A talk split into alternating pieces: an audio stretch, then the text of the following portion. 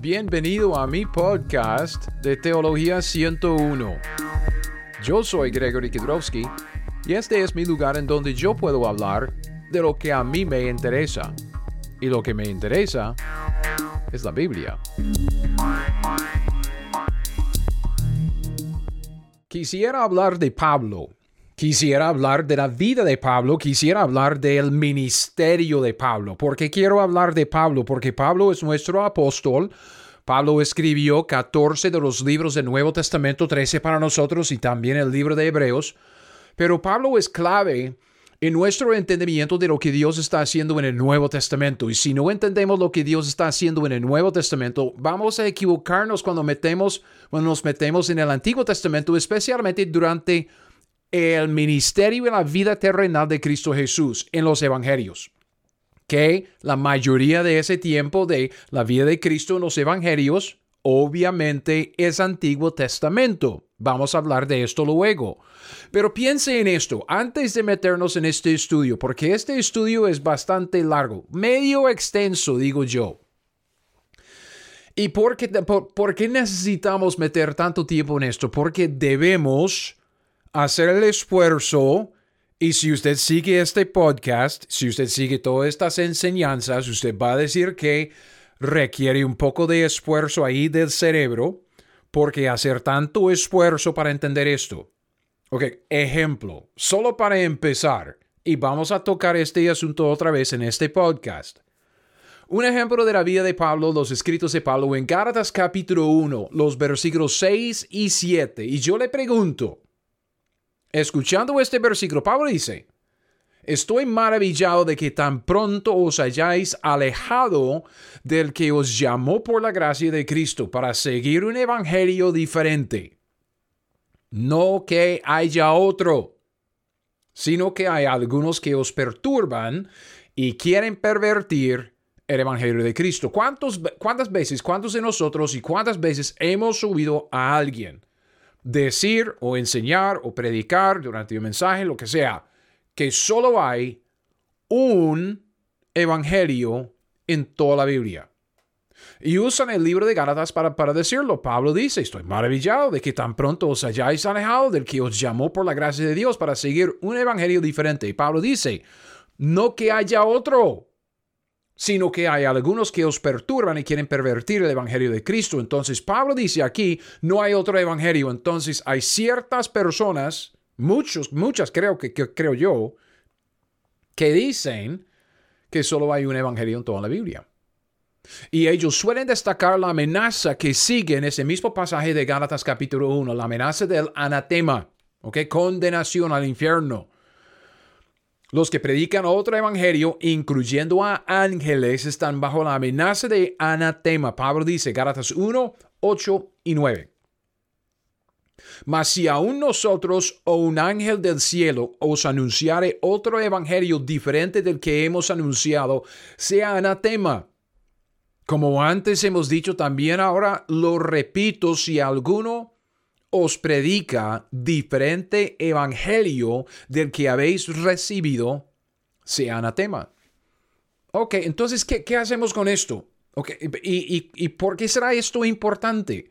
Muchos dicen, la gente en el Antiguo Testamento estaban esperando a Cristo, entonces estaban mirando hacia adelante a la cruz y nosotros estamos ya sabiendo que Cristo ya vino, estamos viendo hacia atrás, hacia la cruz, y Cristo es el Salvador del mundo. Obvio, Cristo es el Salvador del mundo. Pero no estamos hablando de esto, estamos hablando del Evangelio. El Evangelio es el mensaje de las buenas nuevas, las buenas nuevas, las buenas noticias de, de, la salvación. ¿Será que solo hay un Evangelio en toda la Biblia, el Evangelio de Pablo?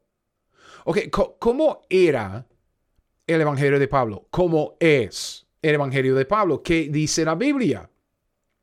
Pablo define su evangelio, el evangelio, el mensaje de, salvación que él predicaba en 1 Corintios 15. Obviamente podríamos como desarrollar el tema mucho, pero lo, que tenemos es, es, es muy conciso, sucinto allá en 1 Corintios 15. Pablo dice, además, en primer versículo, del 1 al 4, 1 Corintios 15, del 1 al 4, dice, además, os declaro, hermanos, el evangelio que os he predicado. Entonces, Pablo ya, ok, el evangelio que os he predicado, yo voy a explicarlo. El cual también recibisteis, en el cual también perseveráis, por el cual asimismo, si retenéis la palabra que os he predicado, sois salvos y si no creísteis en vano. Porque primeramente os he enseñado lo, lo asimismo, lo que asimismo recibí. Y aquí viene. Que Cristo murió por nuestros pecados, conforme a las escrituras.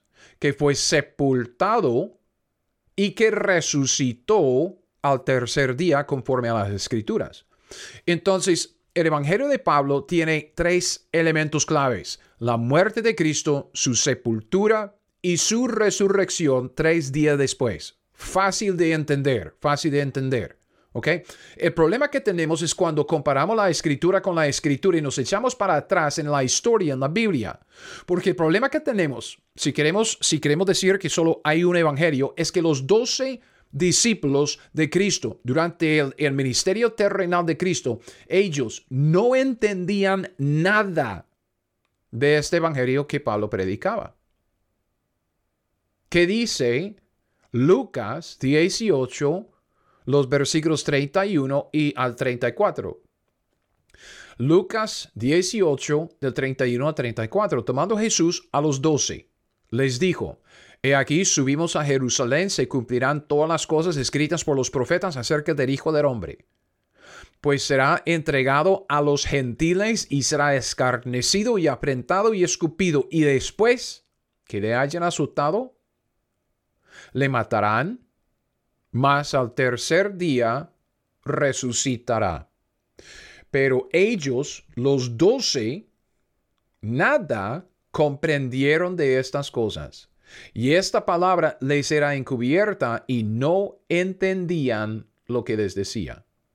Entonces Cristo habla acerca de su muerte, dice, le matarán al Hijo del Hombre, y luego habla de su resurrección después de tres días en el sepulcro. Dice, más al tercer día resucitará, dando por sentado su resurrección. Son los tres elementos del Evangelio de Pablo, la muerte de Cristo, su sepultura y su resurrección tres días después.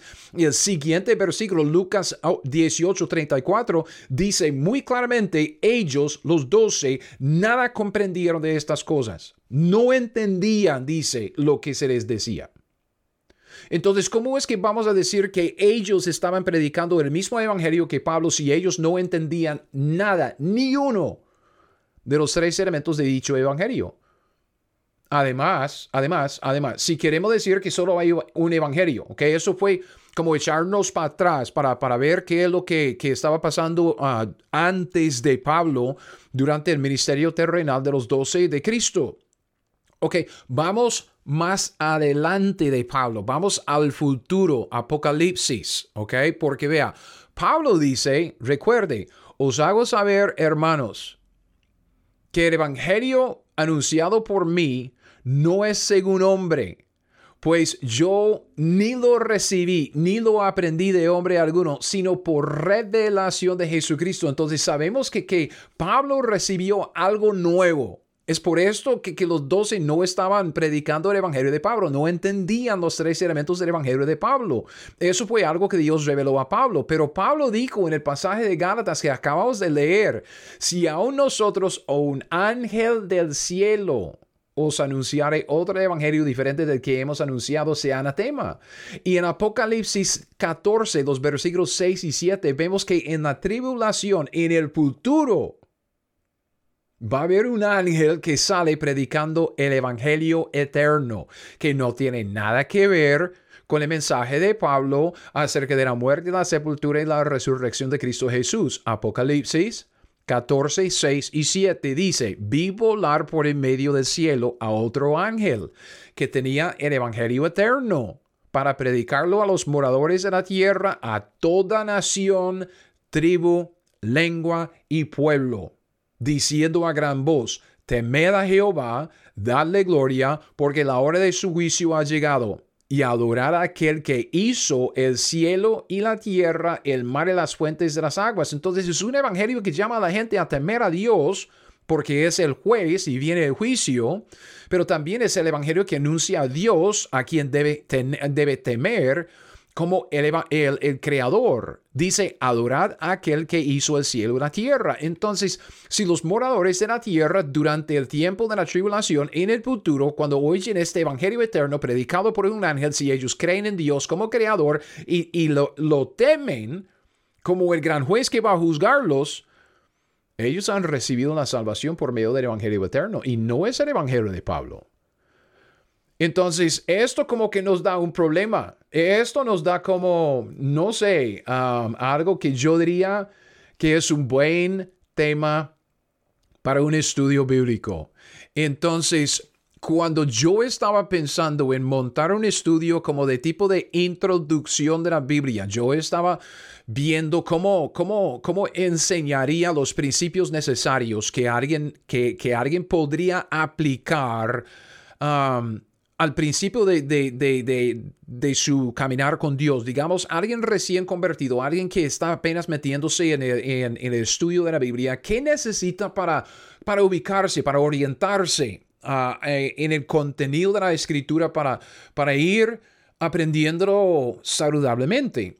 Y obviamente yo pensé en, en los los, los principios, o si quieres llamarlo las, las reglas del estudio bíblico, el cómo estudiar la Biblia, la hermenéutica. Y en la hermenéutica de cómo estudiar la Biblia, cómo entender la Biblia, una de las herramientas que siempre nos ayuda es la línea de tiempo, porque la Biblia se escribió de una, de una manera cronológica, o sea, empezamos en Génesis capítulo 1 y terminamos en Apocalipsis. Entonces, el comienzo de la creación y el fin de la creación y la nueva creación allá en Apocalipsis. Entonces, eh, el plan de Dios y el programa de Dios se desarrolla en el contenido de, de la Biblia cronológicamente. Entonces, si, si podemos como ver los, eventos claves, los, los, eventos grandes en la Biblia con base en una línea de tiempo, podemos evitar muchos errores. Me, explico. Entonces, vea, el tema de este estudio, cuando yo estaba pensando en eso, yo pensé, bueno, yo tengo otras, otras cosas ya que, que, he sacado, pero en este contexto de Pablo, cuando llegamos al Nuevo Testamento, ¿qué hacemos con Pablo? Porque Pablo es algo nuevo, Pablo es algo fuera de serie, Pablo es, es único.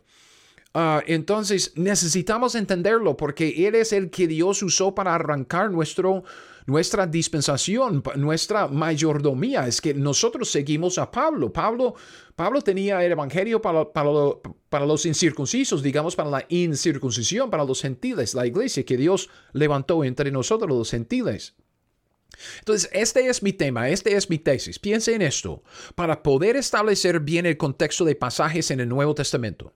Ok, pasajes de todo el Nuevo Testamento, todo el conjunto de los libros del Nuevo Testamento, libros de Mateo, Apocalipsis, para establecer bien el contexto y así evitar tergiversar la, palabra de Dios, tergiversar la, escritura con interpretaciones privadas, con anacronismos, con alegorías, con simplemente como mal entendimiento. Necesitamos reconocer la nueva revelación que Dios le dio a Pablo, porque era conocimiento que no se había revelado antes. O sea, como vimos en los doce, los doce no tenían ni, ni, ni, ni una gota de entendimiento acerca del, Evangelio de Pablo, la muerte, sepultura y, resurrección de Cristo Jesús. simplemente no, no, entendían lo que Cristo estaba uh, diciéndole cuando él habló de su muerte y su resurrección. Entonces, nosotros que tenemos toda la revelación escrita, nosotros que estamos viviendo unos dos mil años por este lado de Calvario, nosotros tenemos el gran ventaja de, de saber todo lo que Dios nos ha revelado en la escritura. Ellos en aquel entonces no, entonces ellos estaban palpando en la oscuridad un poco mientras que Dios estaba dándoles más y más revelación hasta, hasta que terminó la revelación de la escritura con Juan, ahí por 90, 95 uh, de antes o después de Cristo con Apocalipsis. Y si nosotros, eh, el problema que corremos es que si nosotros tomamos todo este conocimiento que Dios nos ha dado y leemos nuestra doctrina, o sea, leemos lo que nos, Dios nos dio a nosotros durante este tiempo, si leemos esta doctrina y esta revelación en el pasado o en el futuro, que es un anacronismo, es algo fuera del, contexto del tiempo, o que cronismo es como cronología, es como tiempo, ana es en contra de, un anacronismo es, es ubicar eventos o, cosas o personas en, en un tiempo equivocado.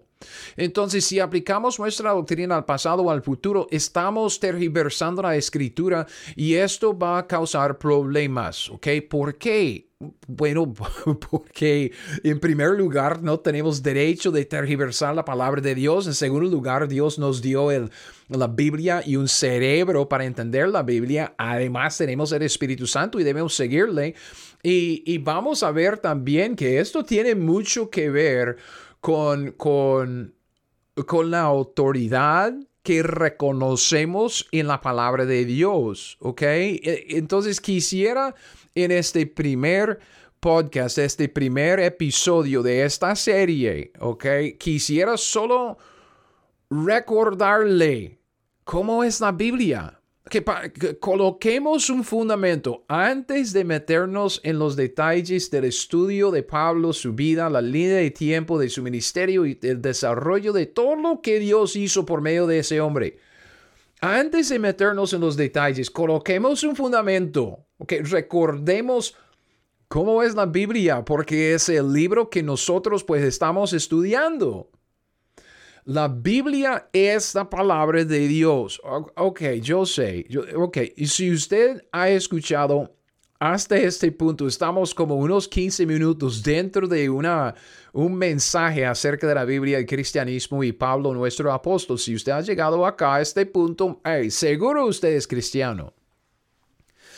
Y usted sabe que la Biblia es la palabra de Dios, pero quisiera como no, ah, ¿cómo, ¿cómo decirlo? Quisiera hacerle entender lo que esta frase implica. Esta creencia, ¿qué implica?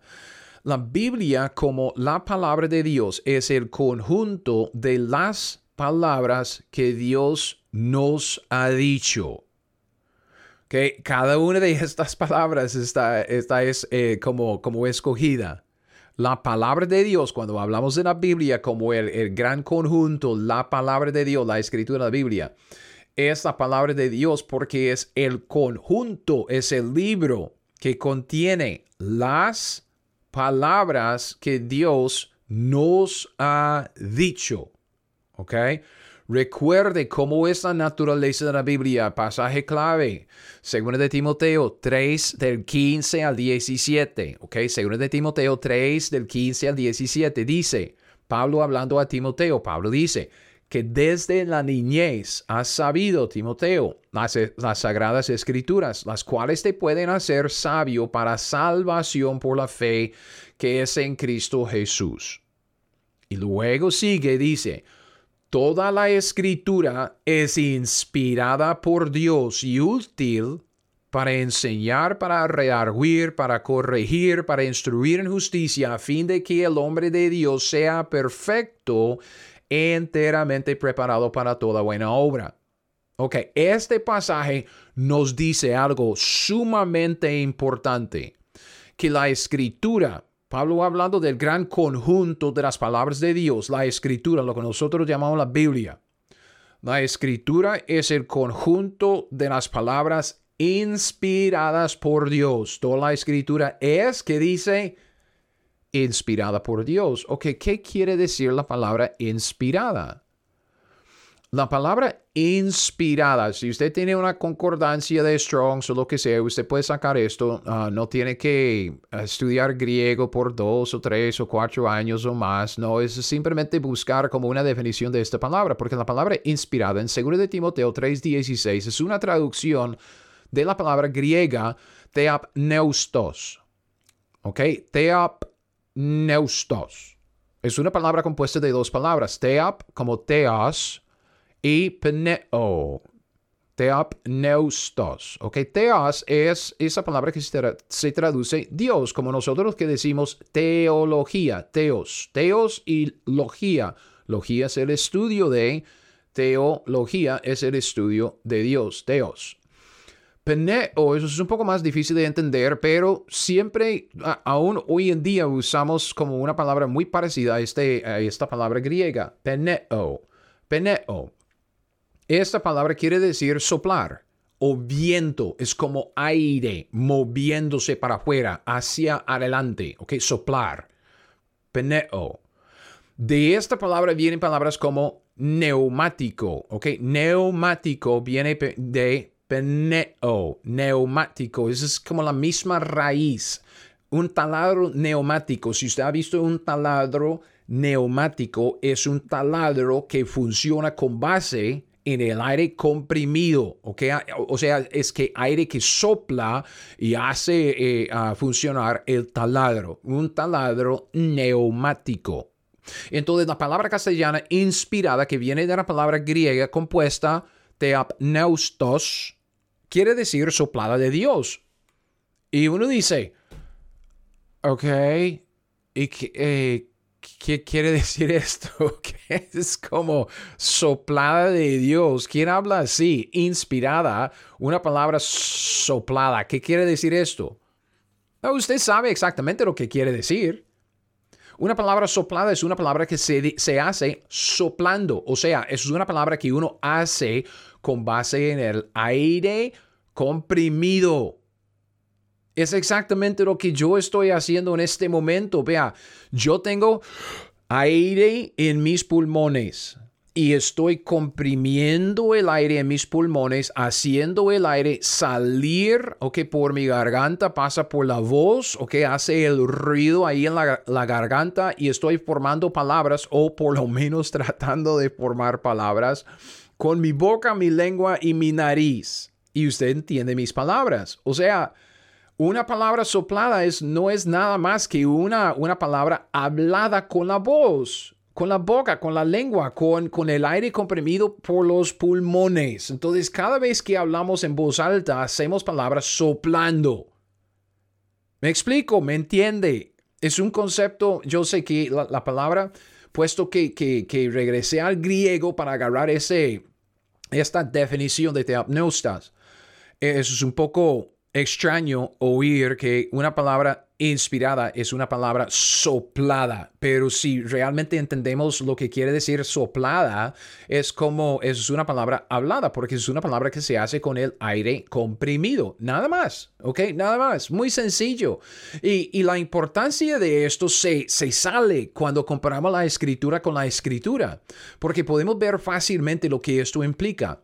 Recuerde, durante la tentación de Cristo Jesús por el diablo en el desierto, estamos hablando de, Mateo capítulo 4, cuando Cristo fue llevado al, desierto por el Espíritu Santo y fue tentado por, bueno, bueno, pasó unos 40 días uh, en, ayunos, entonces eh, es 40 días sin comer. Yo no paso, yo puedo pasar como casi 40 minutos sin querer comida, pero vea, 40 días sin comer y, se topa con el diablo y el diablo con sus tres grandes tentaciones y, el Señor Jesús dijo algo muy importante acerca de la palabra de Dios. El diablo le, le eh, como que eh, le, le echa esa, esa tentación y Cristo responde, dice en Mateo 4:4, Él, Cristo, respondió al diablo y dijo, fíjese lo que dice, escrito está, no solo de pan, vivirá el hombre, sino de toda palabra que sale de la boca de Dios. ¿Ok? Eh, como, como le dije, es, que yo me imagino que usted está esperando como la gran revelación aquí de como un concepto teológico muy profundo y, y, no es. No solo de pan vivirá el hombre, sino de toda palabra que sale, sale de la boca de Dios. La escritura es el conjunto de las palabras sopladas de Dios. O sea, la escritura es el conjunto de las palabras que salen de la boca de Dios. Y fíjese bien, yo voy a leer el versículo otra vez. ¿Ok? Voy a leerlo otra vez. Mateo 4.4 con 2 de Timoteo 3.16. Porque fíjese bien en que la, la palabra sale, sino de toda palabra que sale de la boca de Dios, la palabra sale se conjuga en el presente. No dice que salió, no, sale. Exactamente como en 2 de Timoteo 3:16 dice que toda la escritura es inspirada por Dios en el presente. O sea, no dice que las palabras que salieron de la boca de Dios, no dice que, las palabras que de la escritura que fueron inspiradas. No, no, no, no. Cristo refirió a las palabras que salen en el presente de la boca de Dios, que son palabras importantes y esenciales. Cristo dice, no solo de pan vivirá el hombre, sino de toda palabra que sale de la boca de Dios. Usted y yo, si queremos vivir, sobrevivir y luego vivir, vivir una vida abundante en Cristo Jesús, necesitamos toda palabra que sale ya hoy día en el presente, que sale de la boca de Dios. Porque las palabras que salieron de la boca de Dios no están aquí en el presente. Nosotros necesitamos algo en el presente para enfrentar las tentaciones del diablo y la vida y todo lo que Dios quiere que, hagamos. Pablo escribió lo mismo. Cuando Cristo dijo que, que, que toda palabra que sale de la boca de Dios es importante y esencial, Pablo escribió lo mismo, diciendo que la escritura es inspirada. Vea, la, la inspirada que fue inspirada, la escritura que que Dios inspiró no nos ayuda. Necesitamos la escritura que es en el presente inspirada. Ok, conclusión con este pensamiento. ¿Qué es lo que queremos decir comparando esto y, y viendo que la escritura es inspirada? Inspirada es como la palabra soplada de Dios, soplada, o sea, hablada, dicha, Cristo dice que toda palabra que sale de la boca de Dios es importante, esencial para nosotros. Esta es la conclusión, eso es lo que la Biblia dice. Lo que la escritura dice por escrito y lo que Dios dice hablando es lo mismo lo que la escritura dice por escrito es una palabra, son palabras inspiradas, sopladas, aunque se escribieron en papel con tinta, son palabras inspiradas, por, por eso son especiales. Lo que la escritura dice por escrito y lo que Dios dice hablando es lo mismo.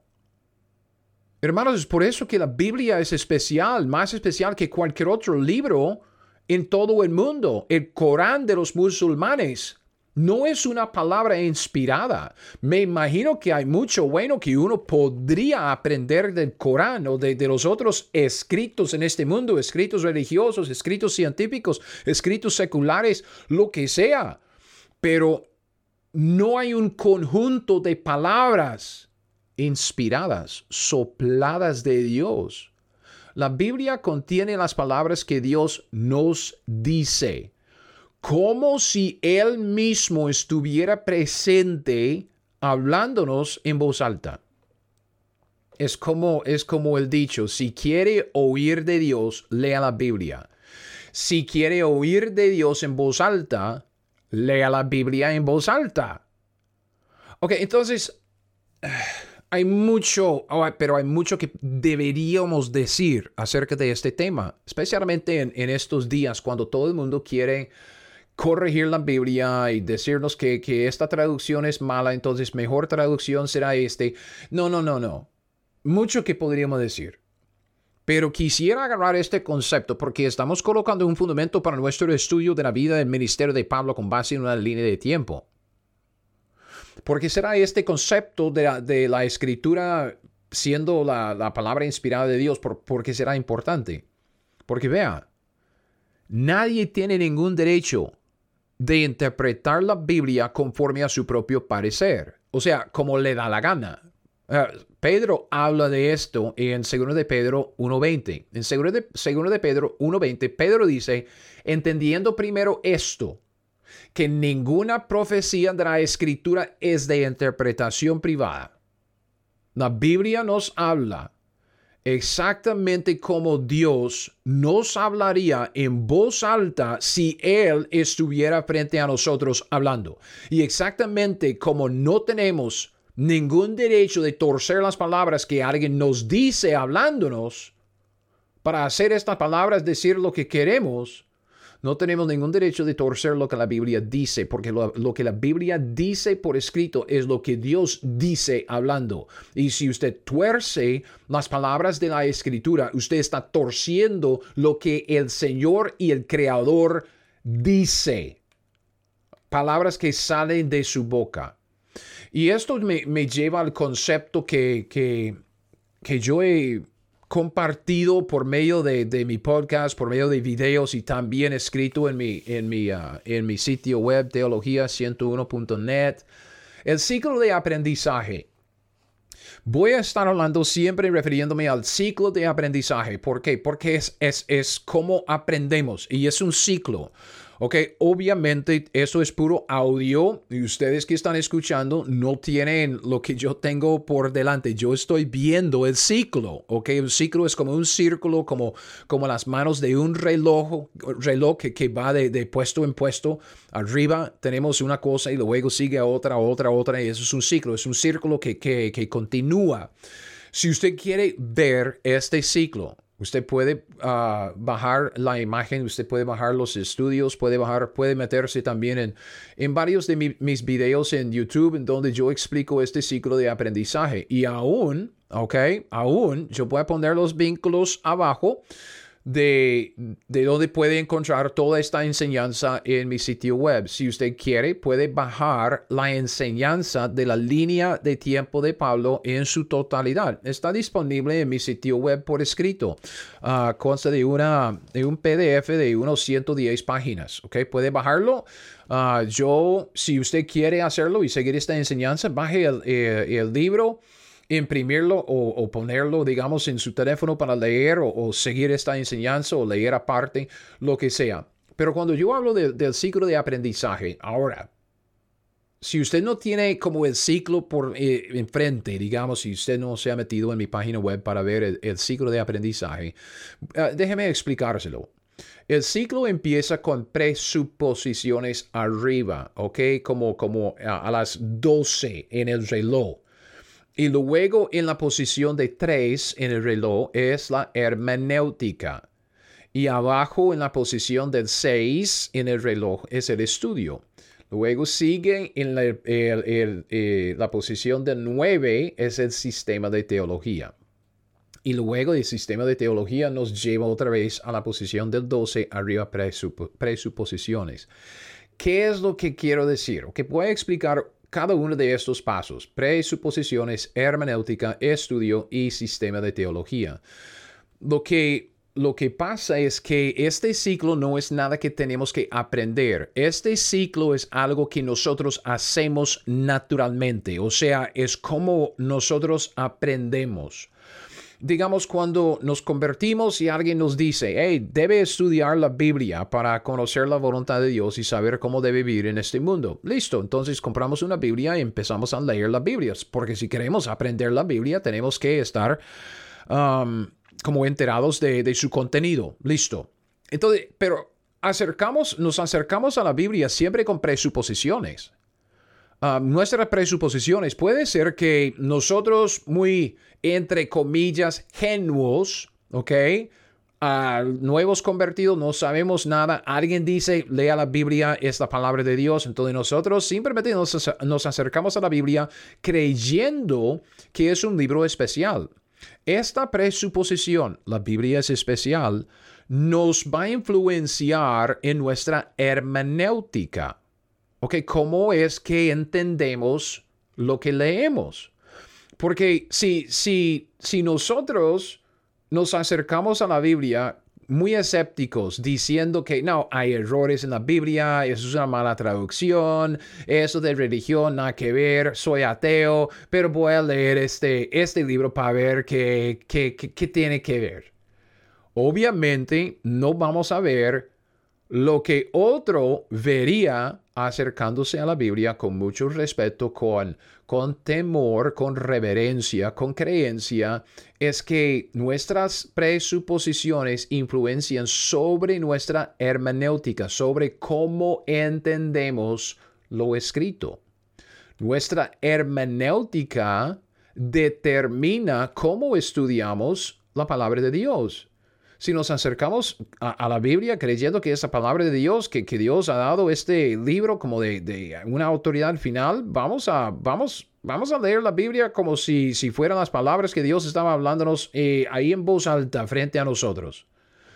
Y este estudio con base en nuestra hermenéutica va a, resultar en un sistema de teología que se desarrolla naturalmente, porque al leer la Biblia, vamos a estar aumentando nuestro conocimiento y el conocimiento se va organizándose, digamos, en nuestra mente conforme a nuestros estudios. Y este sistema de teología, o sea, este, esta organización de nuestro conocimiento de la Biblia, va a influenciar sobre nuestras presuposiciones. ¿Por qué? Porque la Biblia va a enterarnos de cómo es Dios. La Biblia habla acerca de Dios, entonces eso cambia nuestras presuposiciones. La Biblia habla de sí misma.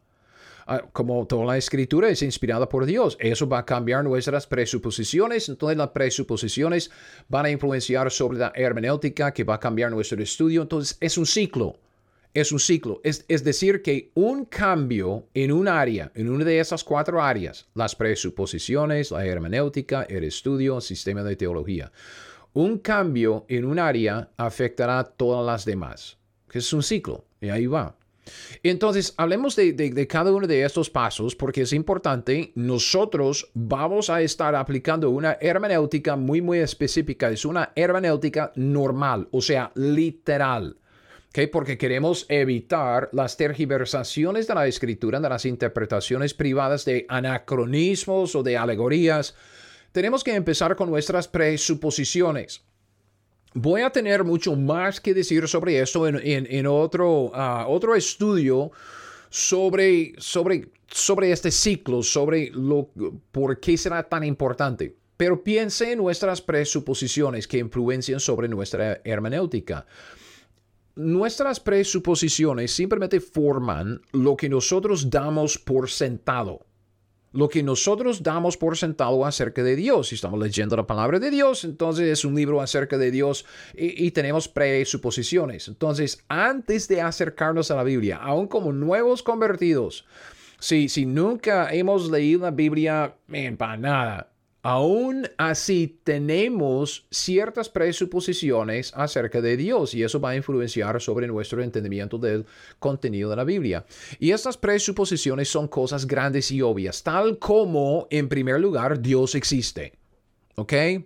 Nosotros que somos cristianos, estudiantes de la Biblia, leyendo la Biblia para conocer a Dios y saber más de su plan y programa en este mundo, nosotros damos por sentado que Dios existe. Bien, también nosotros que, estamos estudiando la Biblia para conocer a Dios y saber más de su voluntad en este mundo, damos por sentado que el Dios que existe es el Dios de la Biblia. Cuando leemos la Biblia, nosotros damos por sentado que el Dios nombrado en la Biblia, el creador, es el Dios que existe. Y nosotros, en tercer lugar, damos por sentado una presuposición, damos por sentado que Dios se ha revelado con autoridad. Porque cuando Dios, cuando Dios se revela por una manifestación, por palabras habladas o, si nos da un libro escrito, si Dios se revela, ¿cómo es que se revela? Siendo el Señor, siendo el Creador, siendo el Hacedor, siendo el gran soberano, el juez de todas las naciones, se revela con autoridad. Dios no puede revelarse de otra manera. Dios es la autoridad. Entonces, cuando hablamos de presuposiciones, no se confunda, no, estamos hablando de cosas muy detalladas, no, son cosas grandes. Dios existe, Dios es el Dios de la Biblia, o sea, el creador, porque el Dios de la Biblia es el creador y Dios se ha revelado con autoridad, porque así es como Dios se revela, ¿ok? Con autoridad. La Biblia, siendo la revelación de Dios, es la revelación de autoridad de nuestro Dios, ¿ok? Esto influencia sobre nuestra hermenéutica. Y cuando yo digo nuestra hermenéutica, hermenéutica es simplemente cómo entender la Biblia, cómo interpretar la Biblia. Ah, se refiere a cómo entendemos la Biblia, cómo entendemos lo que Dios nos dio en la escritura, lo que Dios nos dice. Una, una hermenéutica bíblica, que no humana, secular o como quiera llamarlo, humanista, no una hermenéutica bíblica, bíblica, una hermenéutica que nosotros sacamos de la Biblia misma, tiene que ser normal y literal.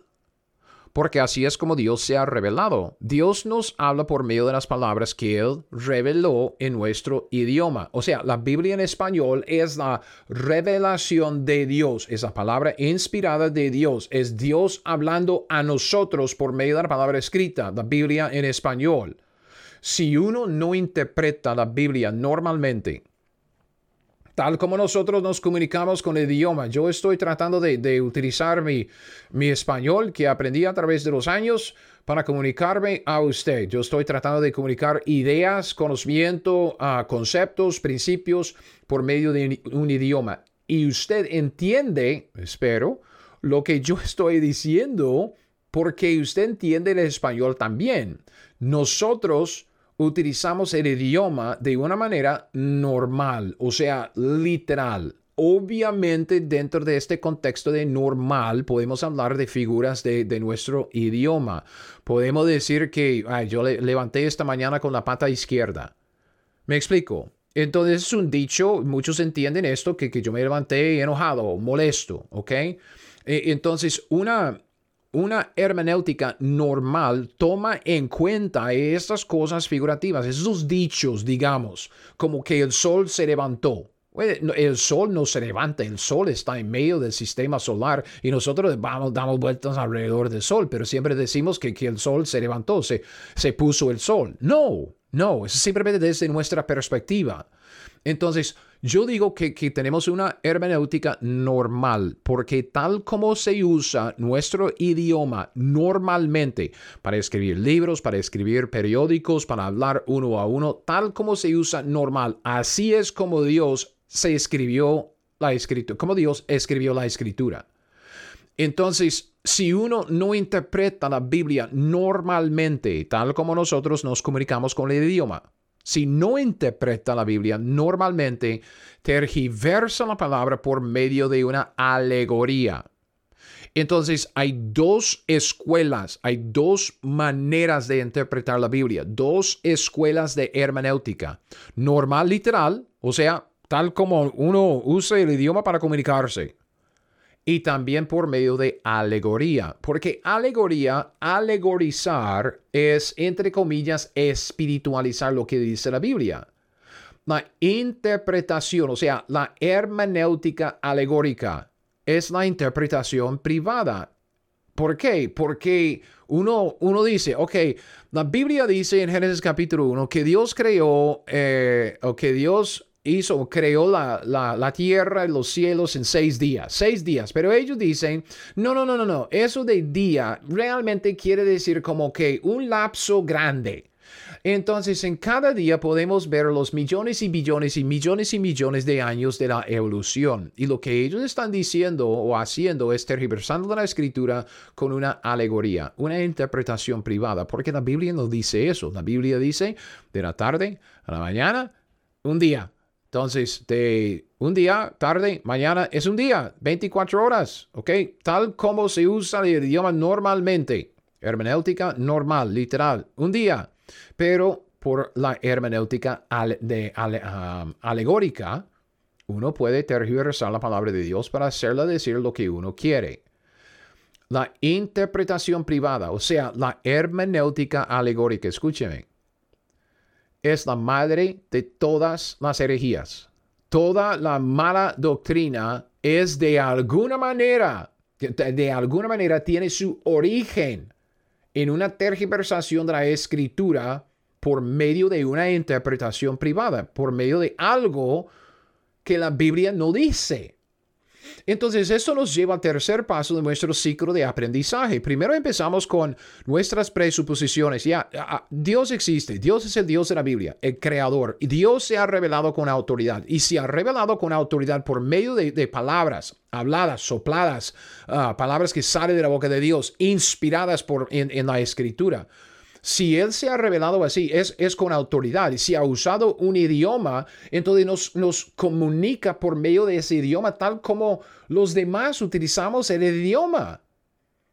Esto influencia sobre nuestro estudio de la Biblia, porque cuando nos acercamos a la Biblia para estudiarla, si aplicamos nuestra hermenéutica normal, literal, eso va a influenciar mucho sobre nuestra manera de estudiar la Biblia para entender lo que Dios nos ha revelado, lo que Él nos ha dicho en la Escritura, porque Él nos ha, nos ha dicho esto en la Escritura con autoridad y no tenemos derecho de terversar las palabras de Dios.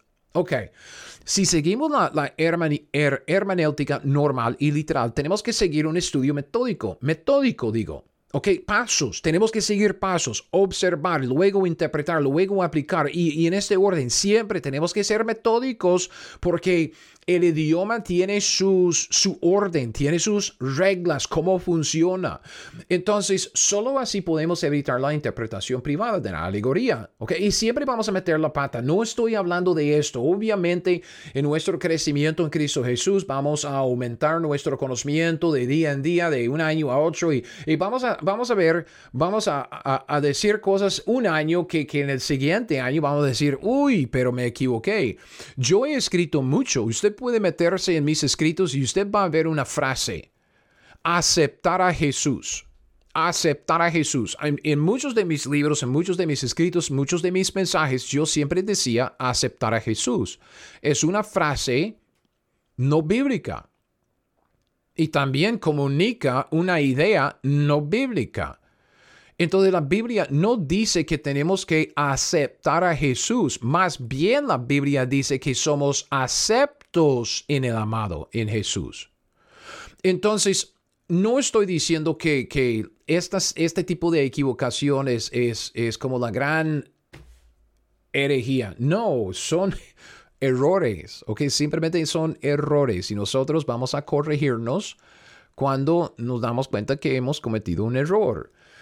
El problema es que cuando, cuando intencionalmente tergiversamos la palabra de Dios, porque lo que dice la palabra de Dios no encaja con lo que nosotros creemos. ¿Ve la diferencia? Leemos la Biblia, nos equivocamos, pero cuando nos damos ah, cuenta de, la equivocación, nos corregimos. Listo. Ok, esto es lo que Dios espera de cada uno de nosotros. Él sabe que somos como ovejas, bien, bien brutos. Ok, pero eh, la otra cara de esta moneda, la, la, o digamos lo opuesto de eso, es cuando nosotros nos acercamos a la Biblia con una idea, evolución, y vamos a torcer las palabras de Dios para, para meterlas ahí en, en, nuestra creencia. No, un día no quiere decir día en Génesis 1, quiere decir un lapso de tiempo muy largo. No, la Biblia no dice eso, pero usted con su interpretación privada tiene que tergiversar la palabra de Dios para, para que, encaje, para que encaje en, lo que usted cree, en su sistema de creencia. Eso es lo que queremos evitar. Y la manera de evitar esto es seguir un estudio metódico, metódico, paso por paso, siempre siguiendo los, los mismos pasos, ¿ok? Los mismos pasos para evitar la interpretación, la alegoría, la tergiversación de la palabra de Dios. Primero que nada, tenemos que observar, ¿ok? Observar. Tenemos que empezar con la observación. Nos hacemos preguntas tales como ¿qué dice la escritura? ¿Cuántas veces ustedes que me conocen? ¿Cuántas veces uh, ha, oído, ha oído esas palabras sale de, de, de mi boca? ¿Qué dice la Biblia? ¿Qué dice, ¿Qué dice Dios? ¿Qué dice la Biblia? Tengo un amigo en Medellín, Colombia, que tiene una iglesia. ¿Cómo, ¿Cuál es el nombre de la iglesia? Es la iglesia La Biblia dice de Medellín. ¿Ok? ¿Por qué? Porque están tan entregados a este principio que, que, que pusieron el nombre La Biblia dice a su iglesia. Entonces, no es nada difícil enterarse de lo que la Biblia dice y nosotros podemos estar de acuerdo con, con, esto, de lo que la Biblia dice, porque lo dice en el idioma que todos nosotros entendemos. es el idioma que usamos todos los días, todo el día. Entonces, si la Biblia dice de la tarde a la mañana, un día, nosotros podemos estar de acuerdo en lo que dice. Dice que el día es de una tarde hasta una mañana. O sea, como, como dice en, Génesis capítulo 1. Me imagino que estoy... Ah, no estoy citando, es que no lo tengo aquí enfrente. Pero usted entiende lo que estoy diciendo. Podemos estar bien de acuerdo con, con lo que dice la escritura porque es, eh, se escribió como a nivel del quinto grado, creo, la Biblia. El problema que tenemos es lo que la gente suele decir cuando oye algo nuevo. Y esto es lo que va a pasar en este estudio. Es por eso que estoy tomando tanto tiempo ahora al principio para colocar este fundamento. Esto es lo que, que usted o muchos que, que me están escuchando, muchos van a decir, no, no, no, no, no. Eso no puede ser. Porque siempre me han enseñado que... O puede decir que... No, no, no, no, no, no. Esto no puede ser. Porque siempre he creído que... Y, y, y ve lo que, está, lo, que, lo que está pasando con eso.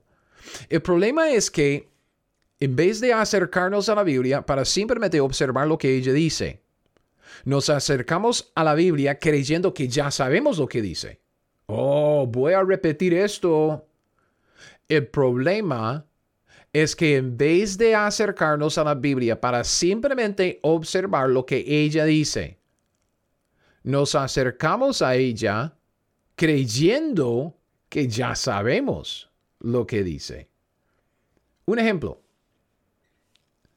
Una pregunta para usted conteste, ¿ok? Que me conteste, porfa. ¿Cuándo empezó el Nuevo Testamento? O sea, en la Biblia, ¿ok? Página tras página, en la Biblia, en donde, en cuál página de la Biblia empieza el Nuevo Testamento.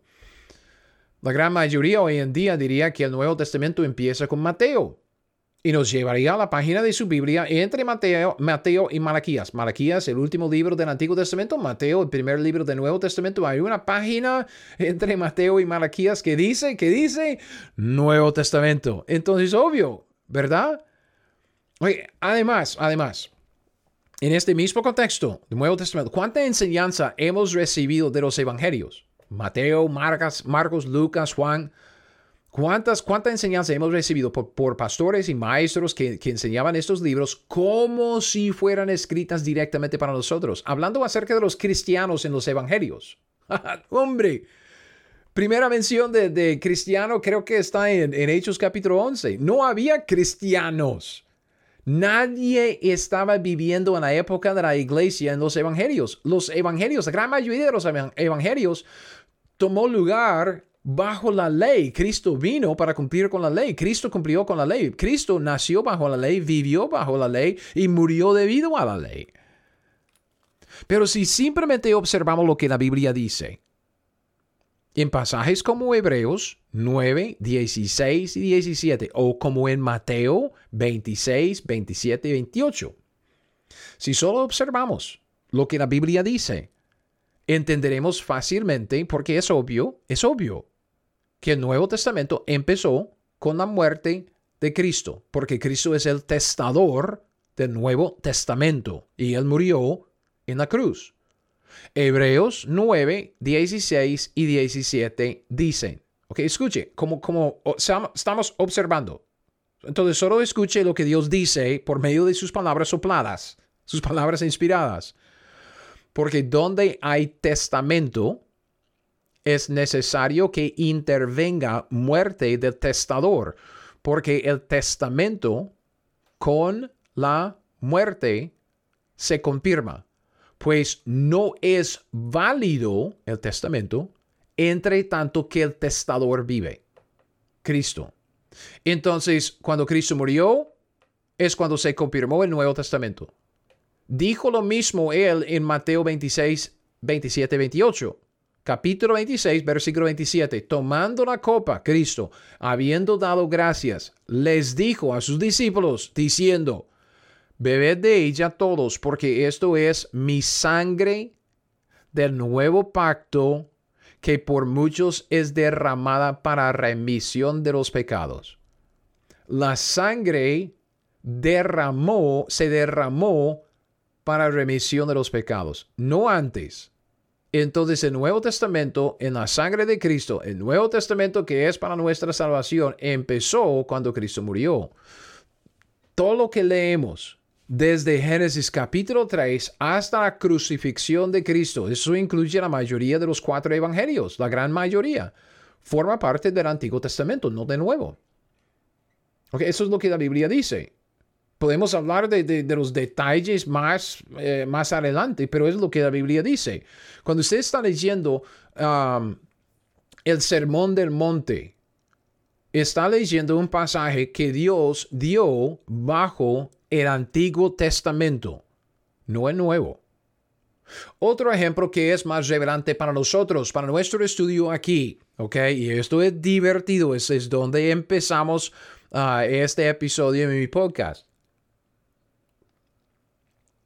¿Cuántas veces hemos oído a alguien decir o enseñar que solo hay un evangelio en toda la Biblia? Gálatas 1, 6 y 7. Recuerde lo que dijo. Estoy maravillado de que tan pronto os hayáis alejado del que os llamó por la gracia de Cristo para seguir un evangelio diferente. Y Pablo dice, no, no que haya otro, no que haya otro sino que hay algunos que os perturban y quieren pervertir el Evangelio de Cristo. Entonces, ok, muchos toman este pasaje para decir que no hay otro Evangelio en toda la Biblia. Todo, en la Biblia solo hay un Evangelio, es el Evangelio que Pablo estaba predicando, el Evangelio que nosotros conocemos. Y la gente que dice eso suele destacar eh, la amenaza de anatema que sigue después. Si alguien predica otro evangelio, incluyendo a los ángeles, que sea anatema. Gálatas 1, 8 y 9. Si aún nosotros o un ángel del cielo os anunciare otro evangelio diferente del que os hemos anunciado sea anatema. Como antes hemos dicho, también ahora lo repito, si alguno os predica diferente evangelio del que habéis recibido, sea anatema. Ok. Pero nosotros, ¿qué es lo que hemos visto? Pablo define bien su evangelio en 1 Corintios 15. Él, él, dice, 1 Corintios 15, 1, os declaro hermanos, el evangelio que os he predicado y en el versículo 4 dice, 1 Corintios 15, 4, que Cristo murió por nuestros pecados conforme a las escrituras, que fue sepultado y que resucitó al tercer día conforme a las escrituras. Es ese evangelio que Pablo predicó. El problema que tenemos, como vimos en Lucas 18, 31 al 34, es que Cristo, tomando a sus doce discípulos, dice, ahora subimos a Jerusalén para cumplir, para que se cumplan todas las cosas escritas por los profetas acerca del Hijo del Hombre. Dice, será entregado a los sentidos, será escarnecido, afrentado, escupido, después le matarán. Más al tercer día resucitará. Los tres elementos están ahí. Cristo va a morir, va a estar sepultado tres días, después de tres días resucitará. Ese es el Evangelio de Pablo. Pero Lucas 18:34 dice, ellos nada comprendieron. Los discípulos de Cristo nada comprendieron de estas cosas. Esta palabra les era encubierta. No entendían lo que se les decía. Entonces, ¿cómo es que vamos a decir que ellos, los doce, los discípulos, estaban predicando el mismo evangelio que Pablo si ellos no entendían nada de los tres elementos de dicho evangelio? No entendían nada de la muerte, la sepultura, la resurrección de Cristo Jesús. Dice, nada comprendieron, no entendían lo que se les decía.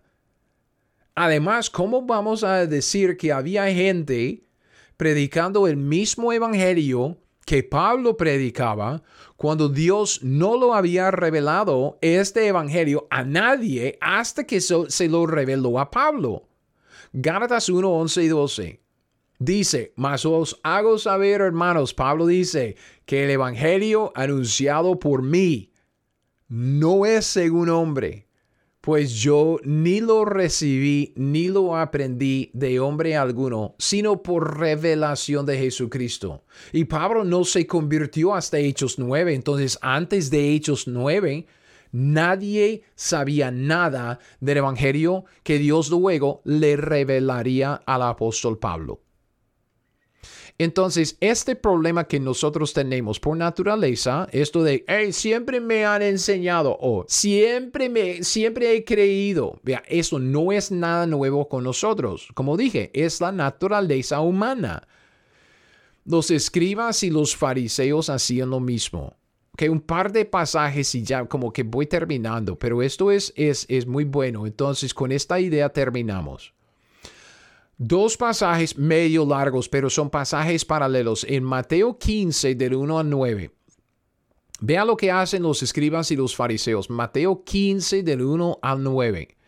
Mateo 15, 1. Entonces se acercaron a Jesús ciertos escribas y fariseos de Jerusalén diciendo, ¿Por qué tus discípulos quebrantan la tradición de los ancianos? ¿Por qué no se lavan las manos cuando comen pan? Respondiendo él, Cristo, les dijo, ¿por qué también vosotros quebrantáis el mandamiento de Dios por vuestra tradición? Porque Dios mandó diciendo, honra a tu padre y a tu madre, y el que, y el que maldiga al padre o a la madre, muera irremisiblemente. Pero vosotros decís, cualquiera que diga a su padre o a su madre, es mi ofrenda a Dios, todo aquello que con que pudiera ayudarte, ya no ha de honrar a su padre o a su madre. Así habéis invalidado el mandamiento de Dios por vuestra tradición. Fíjese, así habéis invalidado el mandamiento de Dios por vuestra tradición. Hipócritas, dice, bien profetizó de vosotros Isaías cuando dijo, este pueblo de labios me honra, mas su corazón está lejos de mí, pues en vano me honran enseñando como doctrinas mandamientos de hombres. Ok, es, como dije, eso es un pasaje largo, pero lo que quiero destacar son estas, eh, como, especialmente en este pasaje, esta frase ellos enseñaban como doctrina, como Biblia, como escritura, como palabra de Dios, lo que eran mandamientos de hombres, invención de hombres. Es lo mismo que nosotros hacemos. Enseñamos como doctrina mandamientos de hombres. O sea, enseñaban las tradiciones de los hombres. Siempre habían enseñado, siempre me habían enseñado, siempre he creído como si fuera doctrina, cuando es simplemente una invención de los hombres. Ahora, Marcos destaca, ah, destaca otro asunto. Ok, Marcos capítulo 7 del 1 al 13. Y, voy, es otro, otro pasaje largo. Se juntaron a Jesús los fariseos, algunos de los escribas que habían venido de Jerusalén, que brincando al versículo 5, le preguntaron pues los fariseos y los escribas, ¿por qué tus discípulos no andan conforme a la tradición de los ancianos, sino que comen pan con manos inmundas? Respondiendo él les dijo, hipócritas, bien profetizó de vosotros Isaías, como está escrito, este pueblo de labios me honra, mas su corazón está lejos de mí. Pues en vano me honran, dice, enseñando como doctrinas mandamientos de hombres. Okay, es lo mismo que, que vimos en Mateo, pero sigamos leyendo. Porque dejando el mandamiento de Dios, os aperráis a la tradición de los hombres, los lavamientos de los jarros, de los vasos de beber, hacéis otras muchas cosas semejantes. Les decía también, bien invalidáis el mandamiento de Dios para guardar vuestra tradición, porque Moisés dijo, honra a tu padre y a tu madre, el que maldiga al padre o a la madre muere irremisiblemente, pero vosotros decís, basta que diga un hombre, el padre o a la madre, es kurban, ah, que quiere decir mi ofrenda a Dios todo aquello con que pudiera ayudarte y no lo dejáis hacer más por su padre o por su madre.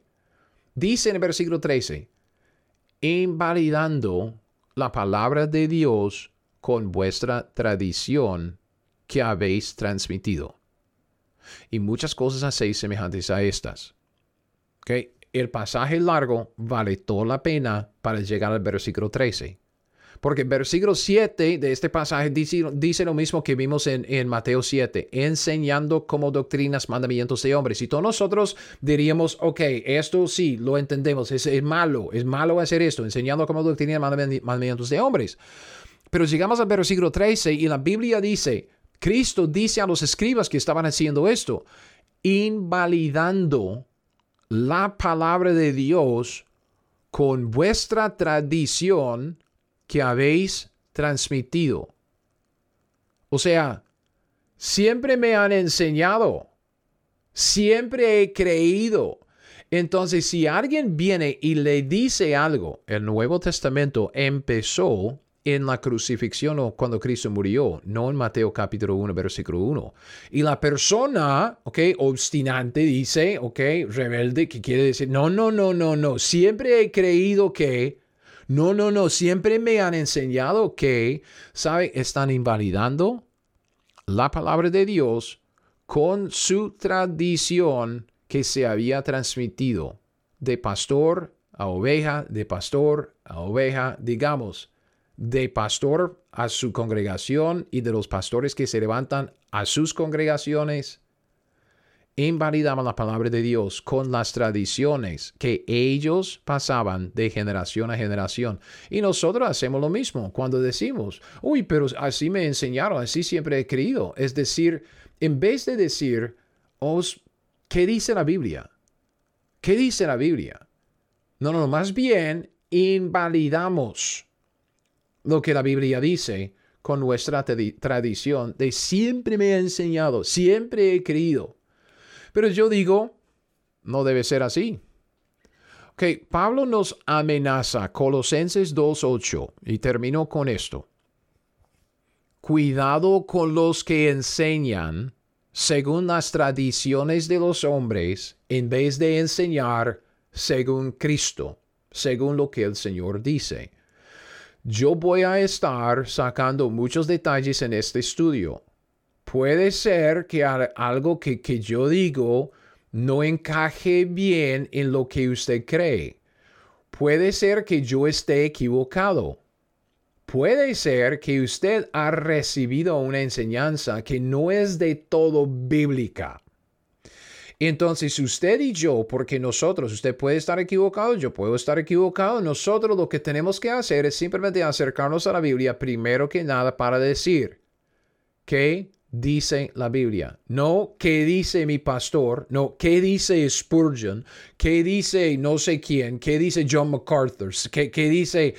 Me, me explico, no, Dios es nuestra autoridad, Dios nos habla por medio de la Biblia, la Biblia es la palabra inspirada por Dios, Dios escribió su palabra inspirada para nosotros en español y podemos entender español. Qué dice la Biblia.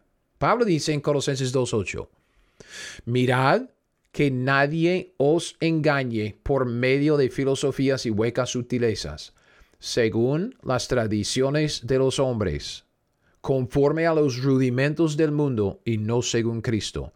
Una enseñanza según Cristo es una enseñanza que se basa en la observación, en lo que dice la Biblia.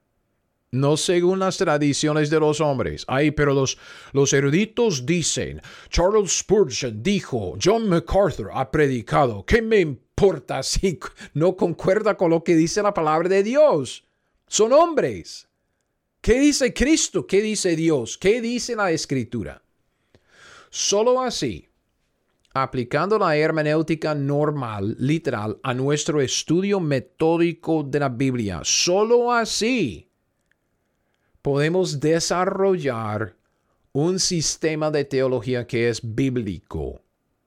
Si no seguimos una hermenéutica normal, literal, si no seguimos un estudio metódico de la Biblia, empezando con la observación, si no hacemos esto, vamos a estar tergiversando la escritura para hacerla encajar con lo que ya creemos. Y vamos a tener un sistema de teología que no es bíblico. Sin embargo, si simplemente nos acercamos a la Biblia entendiendo que la Biblia es Dios hablándonos y no vamos a tergiversar sus palabras, vamos a dar por sentado que nosotros ya estamos equivocados porque somos humanos y, torcidos y el corazón más perverso que, cualquier otra cosa. ¿Quién puede conocerlo? Ah, si nos acercamos a la Biblia dando por sentado que nosotros estamos equivocados y Dios tiene la razón y vamos a aprender la Biblia basando nuestro eh, aprendizaje en qué dice la Biblia, eh, estamos bien. Porque si nos equivocamos, Dios puede corregirnos. Nosotros no debemos corregir la Biblia, la, Biblia debe corregir a nosotros. Entonces, solo así podemos aprender bien el contenido de la Biblia. Porque el contenido de la Biblia se expresa o se existe en palabras en nuestro idioma. Y solo así podemos entonces entender a Dios y sus obras tal como nos lo reveló todo. Solo así podemos organizar todo este conocimiento teológico de Dios, de sus, de sus obras, de, de, sus acciones, lo que está haciendo, lo que quiere hacer, lo que quiere de nosotros, todo este conocimiento teológico en una estructura bíblica, o sea, un sistema. Y cuando hablo de un sistema de teología, solo estoy hablando de organizar sus pensamientos acerca de la Biblia. Solo siguiendo una hermenéutica normal, literal, y un estudio metódico con base en la observación, solo así podemos desarrollar un sistema de teología. Pero hermanos, es sencillo. Es dejar que la Biblia diga lo que dice. Si hacemos esto, vamos a ver que un sistema de teología se sale por sí mismo de la escritura. Porque el sistema de teología, el sistema bíblico de teología que Dios quiere que aprendamos y desarrollemos en nuestras mentes es autoevidente en la Biblia. De esto quiere, quiero hablar, pero primero tenemos que hablar acerca de la escritura en una... en un contexto un poco más práctico, porque como dije al principio, este estudio de la línea de tiempo de Pablo puede ser que requiera un poco más de esfuerzo que otros estudios, puede ser un poco más pesado. Y yo voy, si usted quiere seguir la enseñanza, si quiere leer, digamos, el, estudio o escuchar este podcast, ver los videos que voy a sacar en estos días, pues va a requerir un poco de esfuerzo. No hay ningún problema. Sin embargo, necesitamos entender por qué, para qué debemos invertir tanto esfuerzo. ¿Ok? Y de esto quiero hablar en el siguiente episodio. Quiero hablar acerca de lo que Dios quiere hacer con todo esto de nuestro conocimiento de la escritura, todo nuestro sistema de teología, um, acercándonos a, la Biblia con nuestras presuposiciones, dejando que Dios hable por medio de la hermenéutica normal, observando lo que la Biblia dice, aplicando nuestro estudio metódico de la Biblia, dejando que la Biblia nos muestre su propio sistema de teología. Con, con todo esto vamos a aumentar nuestro conocimiento y quisiera que sepamos, ok, ¿para qué fin? ¿Qué es lo que Dios quiere hacer por medio de todo esto, todo el esfuerzo que vamos a invertir, todo este proceso, todo este conocimiento? Entonces le invito a volver para acompañarme en este estudio en el siguiente episodio. Gracias por haber escuchado hasta ahora. Que Dios le bendiga mucho en su estudio de la palabra de Dios. Aprenda la Biblia para que pueda hacer lo que ella le dice. Y de esta manera, pues vamos a glorificar a Dios y gozar de Él siempre. Gracias por escuchar mi podcast Teología 101. Ahora, si usted quiere las notas de este estudio o de cualquier otro estudio que he sacado, todos mis estudios están disponibles en mi sitio web teología101.net. Es teología101.net. Y con esto lo dejo. Hasta el próximo. Siga fiel. Aprenda la Biblia Y haga lo que ella le dice.